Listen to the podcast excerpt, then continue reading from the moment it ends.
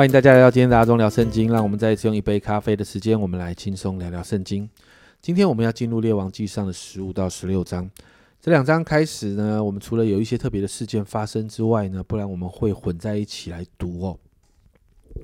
然后呢，我们会南国北国来分开看，好让大家可以清楚的明白以色列历史的发展。首先，我们先来看南国犹大的发展哦。那今天会看到罗波安之后的亚比央跟亚萨。那罗伯安之后呢，是他的儿子亚比亚亚比央王来继位哦。那列王记给他的评价呢是呢，亚比央行他父亲在他以前所行的一切恶。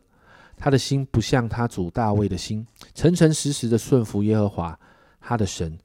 然而耶和华他的神因大卫的缘故，仍使他在耶路撒冷有灯光，叫他儿子接续他做王，坚立耶路撒冷。这是一个不好的王的评价，一样是用大卫的标准。接着接续亚比安王的是亚萨王。那列王记给他的评价呢是这样子的：亚萨效法他主大卫。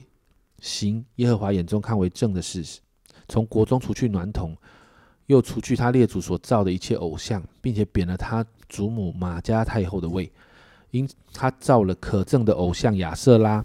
亚萨砍下他的偶像，烧在吉伦西边，只是秋坛没有废去。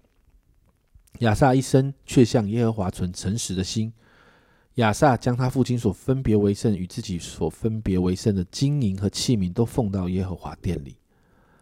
这两章提到，呃，这两个南国的王，你会发现判定好王或者是坏王的标准就是大卫有没有行大卫眼中看为正的事情。第五节，因为大卫除了赫人乌利亚那一件事，都是行耶和华眼中看为正的正的事，一生没有违背耶和华一切所吩咐的。所以你看到，除了那一次的犯罪之外，大卫一直都是。遵守神的命令，顺服神，行神眼中看为正的事情。家人们，这是一个判断的标准。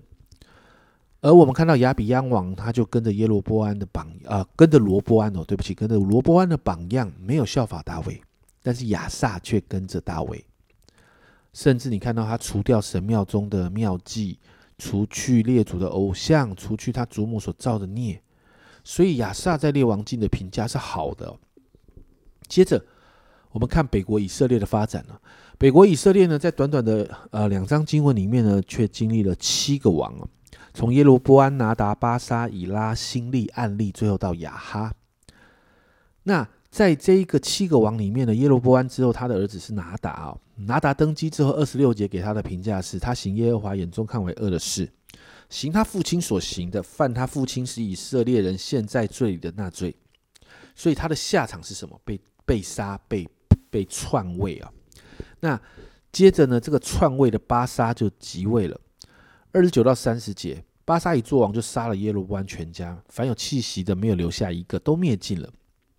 正应验耶和华借着他仆人示罗人亚西亚所说的话，这是因为耶罗波安所犯的罪，使以色列人陷在罪里，惹动耶和华以色列神的怒气。你就看到神透过巴沙王的手剪除了耶罗波安全家，这个预言应验了。而且巴沙其实，呃，经文说跟当时的犹大王亚萨是常常打仗的。但是耶罗，呃，这个列王记呢，给巴沙的评价没有很好。三十四节一样，他行耶和华眼中看为恶的事，行耶罗波安所行的道，使啊犯他是以色列人陷在罪里的那罪。所以巴沙行耶和华眼中看为恶的事情的时候。神有提醒的，神透过先知耶户提醒他，可是不听啊。所以耶罗波安所经历的，巴沙也经历啊。所以接着你看到巴沙的儿子以拉继位，而以拉做王的时候呢，底下握有军权的大臣辛利就背叛他。所以我们又再一次看到一个谋反篡位的事情发生，以拉被新利给杀了，而新利也杀了他全家，就如同神透过先知耶户给的预言一样。十三节啊，这是因巴沙和他儿子以拉的一切罪，就是他们使以色列人陷在罪里的那罪，与虚无之神惹耶和华以色列神的怒气。这个就是惹动神怒气的下场。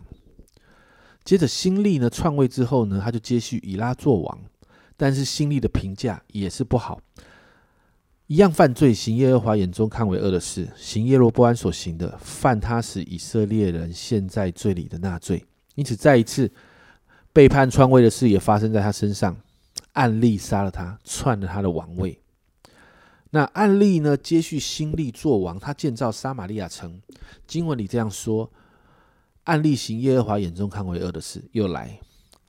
比他以前的以列王作恶更甚，因他行了尼巴的儿子耶罗波安所行的，犯他使以色列人陷在罪里的那罪，以虚无虚无的神惹耶和华以色列神的怒气，一样啊！你会发现这个叙述都几乎是一样的。所以为什么那个时候耶罗波安造了金牛犊之后，神告诉他说这个会让以色列人陷在网络里？你看到后面这么多的网都陷在网络里。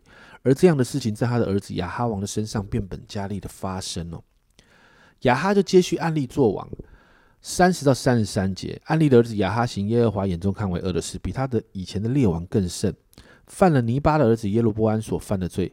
然后你看到后面呢，他还以为亲，娶了西顿王啊啊杰巴利的女儿耶喜别为妻，那去侍奉敬拜巴利。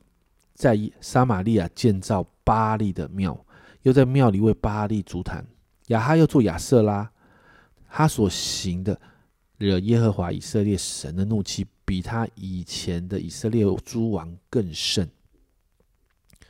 这个亚哈真的是在这个形容里面坏到了极点了。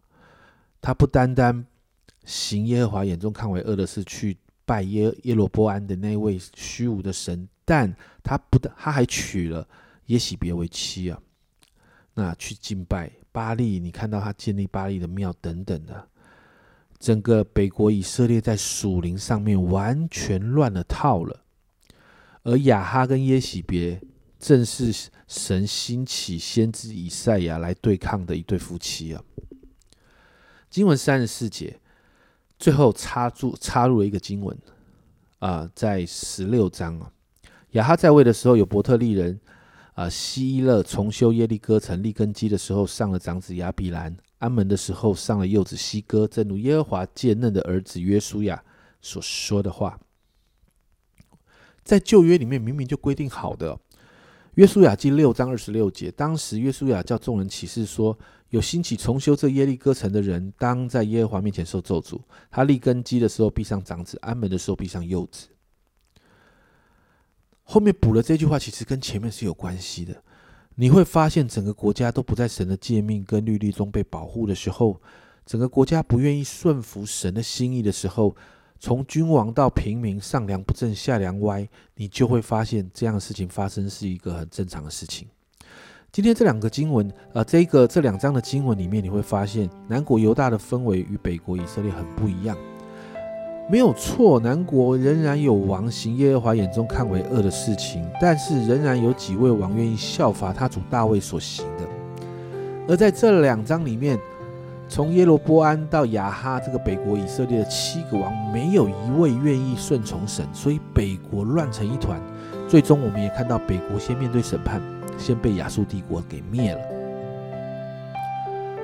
到在新约啊，保罗这样提醒提摩太，在提摩太后书三章的十五到十七节，并且知道你是从小明白圣经，这圣经能使你因信基督耶稣有得救的智慧。圣经都是神所漠视的，于教训、督责、使人归正、教导人学艺，都是有益的，叫属神人得以完全预备行各样的善事。圣经让我们认识耶稣的救恩，而这个救恩帮助我们可以遵守神的法则。而这里说到，这是与我们有益的。列王记开始会让我们越来越清楚这个属灵的法则。